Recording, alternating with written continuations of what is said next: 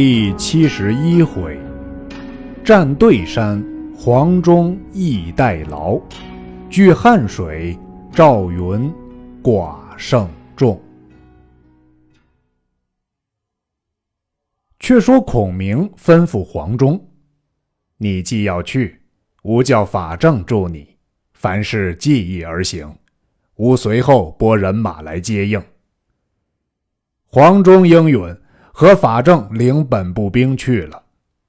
孔明告玄德曰：“此老将不着言语激他，虽去不能成功。他今既去，须拨人马前去接应。”乃唤赵云，将一支人马从小路出骑兵接应黄忠。若忠胜，不必出战；倘中有失，即去救应。又遣刘封、孟达。领三千兵于山中险要去处多立旌旗，以壮我兵之声势，令敌人惊疑。三人各自领兵去了，又差人往下边受计于马超，令他如此而行。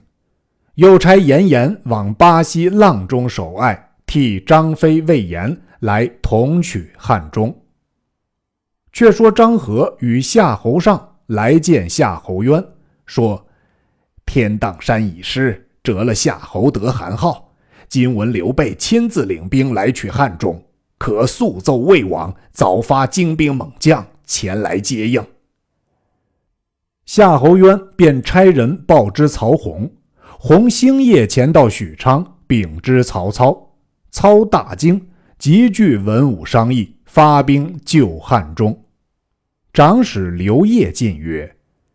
汉中若失，中原震动，大王修此劳苦，必须亲自征讨。操自悔曰：“恨当时不用轻言，以致如此。”忙传令旨，起兵四十万亲征。时建安二十三年秋七月也。曹操兵分三路而进，前部先锋夏侯惇。操自领中军，使曹休押后，三军陆续起行。操骑白马金鞍，玉带锦衣，武士手执大红罗霄金伞盖，左右金瓜银月，镫棒戈矛，打日月龙凤旌旗。护驾龙虎官军二万五千，分为五队，每队五千，按青黄赤白黑五色，旗幡甲马，并依本色。光辉灿烂，极其雄壮。兵出潼关，操在马上望见一簇林木，极其茂盛。问进士曰：“此何处也？”答曰：“此名蓝田，林木之间，乃蔡邕庄也。今邕女蔡琰与其夫董嗣居此。原来操素与蔡邕相善。”先时其女蔡琰乃魏仲道之妻，后被北方掳去，与北帝生二子，作胡家十八拍，流入中原。操深怜之，使人持千金入北方赎之。左贤王惧操之事，送蔡琰还汉。操乃以琰配于董祀为妻。当日到庄前。因想起蔡邕之事，令军马先行。操引进士百余骑到庄门下马，时董嗣出事于外，只有蔡琰在家。眼闻操至，忙出迎接。操至堂，俨起居壁，势立于侧。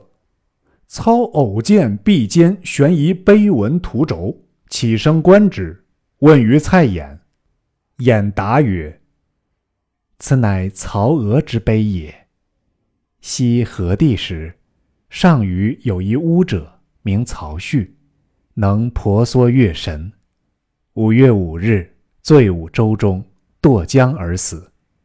其女年十四岁，绕江啼哭七昼夜，跳入波中。后五日，父父之尸浮于江面，里人葬之江边。上谕令杜尚奏闻朝廷，表为孝女。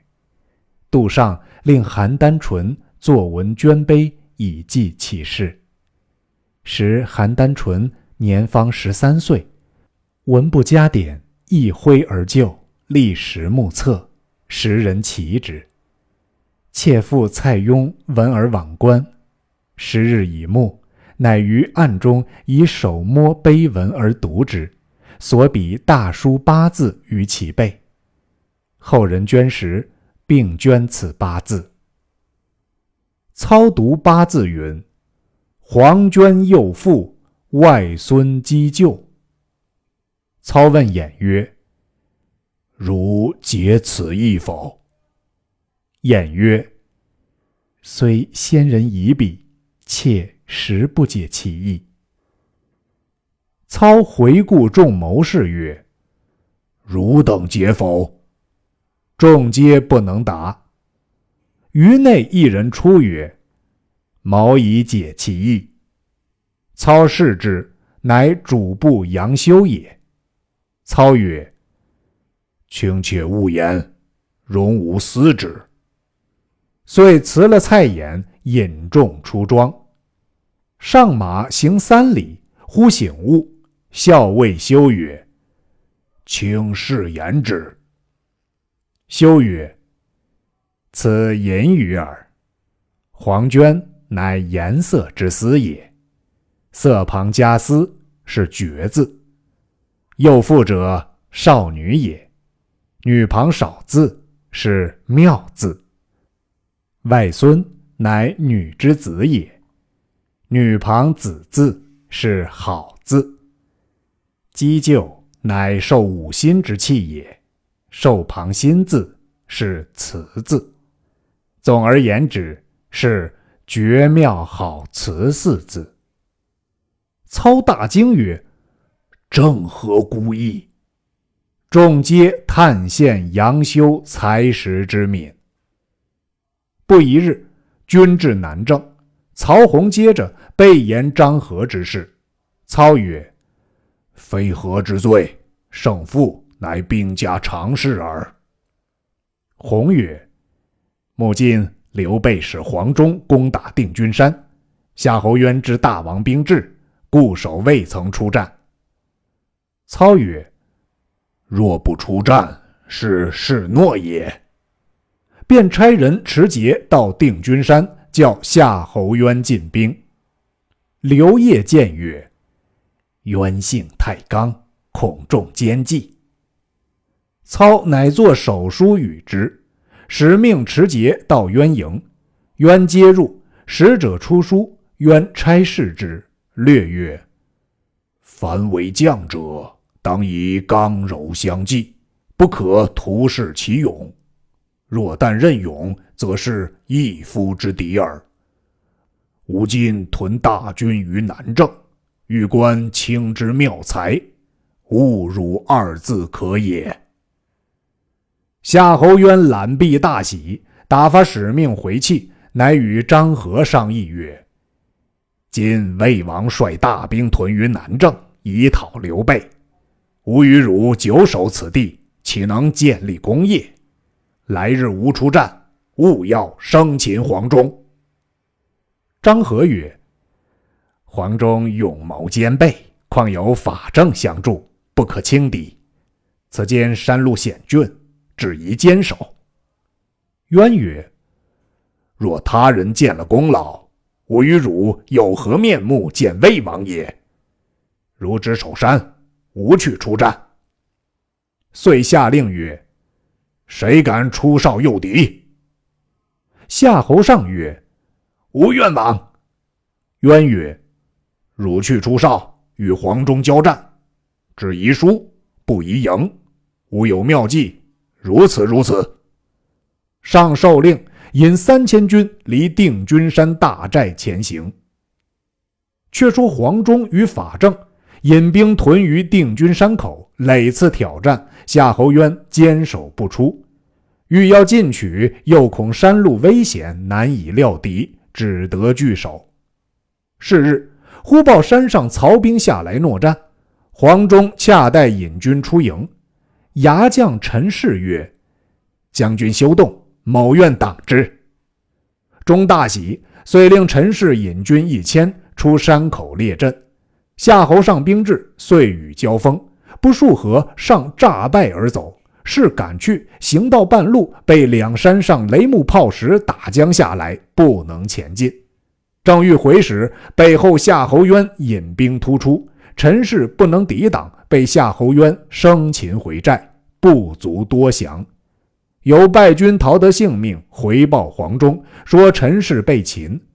忠慌与法正商议，正曰：“渊为人轻躁，恃勇少谋。”可击劝士卒，拔寨前进，步步为营，诱渊来战而擒之，此乃反客为主之法。中用奇谋，将应有之物尽赏三军，欢声满鼓，愿效死战。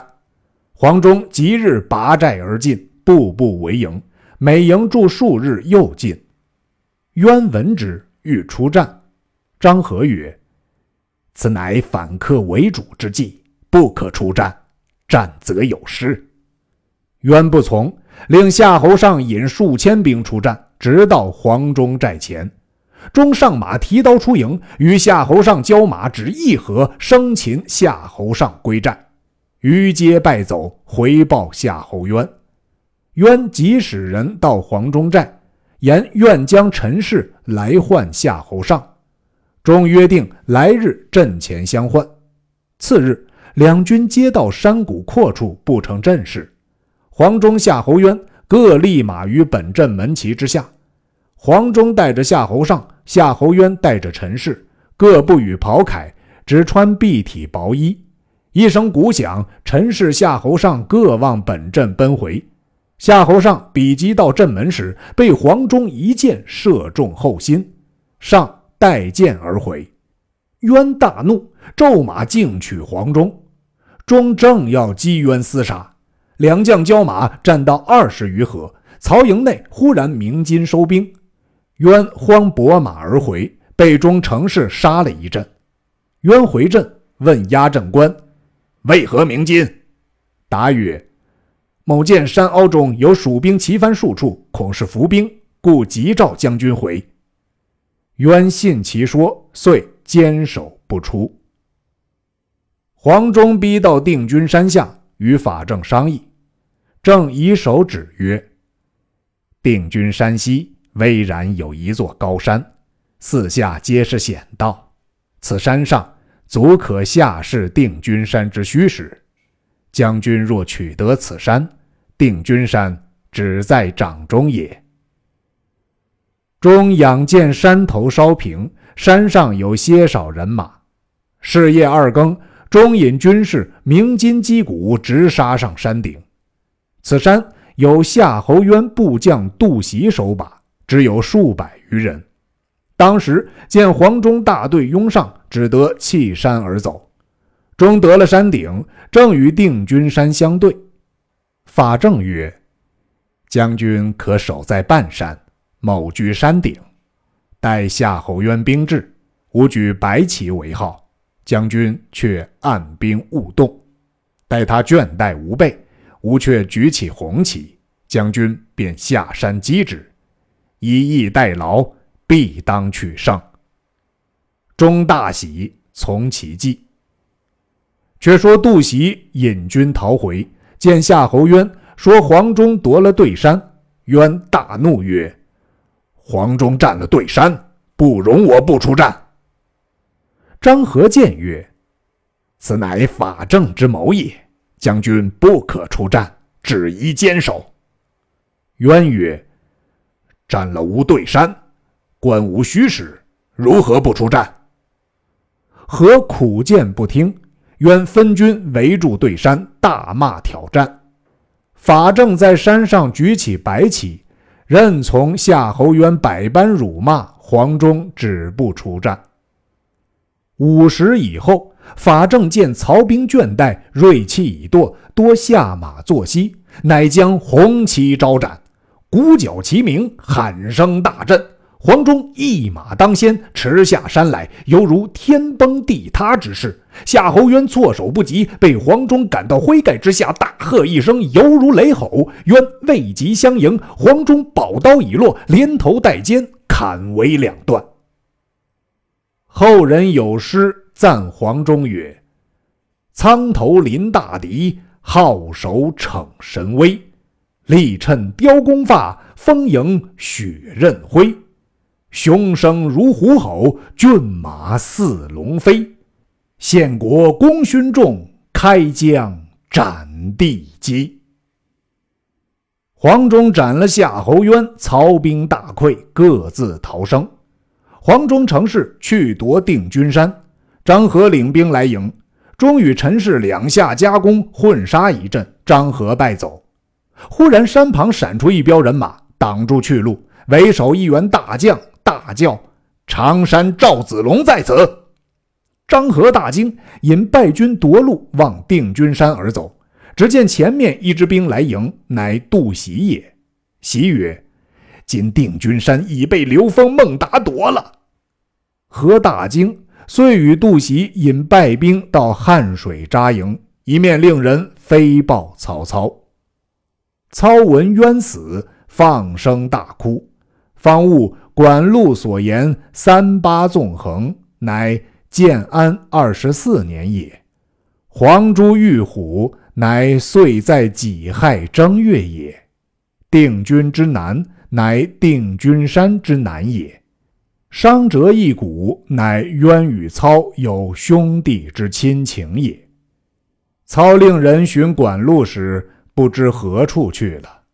操深恨黄忠，遂亲统大军来定军山，与夏侯渊报仇。令徐晃做先锋，行到汉水，张合、杜袭接着曹操。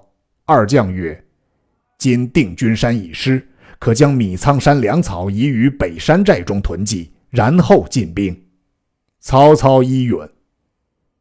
却说黄忠斩了夏侯渊首级，来加盟关上见玄德献功。玄德大喜，家中为征西大将军，设宴庆贺。忽牙将张柱来报说，曹操自领大军二十万来与夏侯渊报仇。目今张合在米仓山搬运粮草，移于汉水北山脚下。孔明曰：“今操引大兵至此，恐粮草不敷，故勒兵不进。若得一人深入其境，烧其粮草，夺其辎重，则操之锐气错矣。”黄忠曰：“老夫愿当此任。”孔明曰：“操非夏侯渊之比，不可轻敌。”玄德曰：“夏侯渊虽是总帅。”乃一勇夫耳，安及张合？若斩得张合，胜斩夏侯渊十倍也。忠愤然曰：“吾愿往斩之。”孔明曰：“你可与赵子龙统领一支兵去，凡事计议而行，看谁立功。”忠应允便行。孔明就令张柱为副将同去。云谓忠曰：“今操引二十万众，分屯十营，将军在主公前要去夺粮，非小可之事。将军当用何策？”忠曰：“看我先去，如何？”云曰：“等我先去。”忠曰：“哎，我是主将，你是副将，如何争先？”云曰：我与你都一般为主公出力，何必计较？我二人拈阄，拈着的先去。忠依允。当时黄忠拈着先去。允曰：“既将军先去，某当相助，可约定时刻。如将军依时而还，某按兵不动；若将军过时而不还，某即引军来接应。”忠曰。公言是也。于是二人约定五十为期。云回本寨，谓部将张翼曰：“黄汉升约定明日去夺粮草，若五十不回，吾当往助。”吴营前临汉水，地势危险，我若去时，如可紧守寨栅，不可轻动。”张毅应诺。却说黄忠回到寨中，谓副将张柱曰：“我斩了夏侯渊，张合丧胆。吾明日领命去劫粮草，只留五百军守营。你可助吾？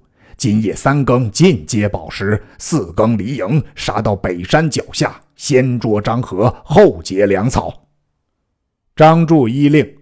当夜，黄忠领人马在前，张柱在后。偷过汉水，直到北山之下。东方日出，见良机如山，有些少军士看守。见蜀兵到，尽弃而走。黄忠叫马军一齐下马，取柴堆于米粮之上。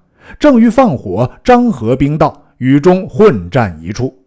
曹操闻之，即令徐晃接应。晃领兵前进，将黄忠困于该心。张柱引三百军走脱，正要回寨，忽一支兵撞出，拦住去路。为首大将乃是文聘，后面曹兵又至，把张柱围住。却说赵云在营中堪堪等到午时，不见钟回，急忙披挂上马，引三千军向前接应。临行谓张翼曰：“如可坚守营寨，两壁厢多设弓弩。”以为准备，翼连声应诺。云挺枪骤马，直杀往前去。迎头一将拦路，乃文聘部将慕容烈也。拍马舞刀来迎赵云，被云手起一枪刺死。曹兵败走，云直杀入重围。又一支兵截住，为首乃魏将焦炳。云喝问曰：“蜀兵何在？”炳曰：已杀尽矣！云大怒，骤马一枪，又刺死焦炳，杀散余兵，直至北山之下。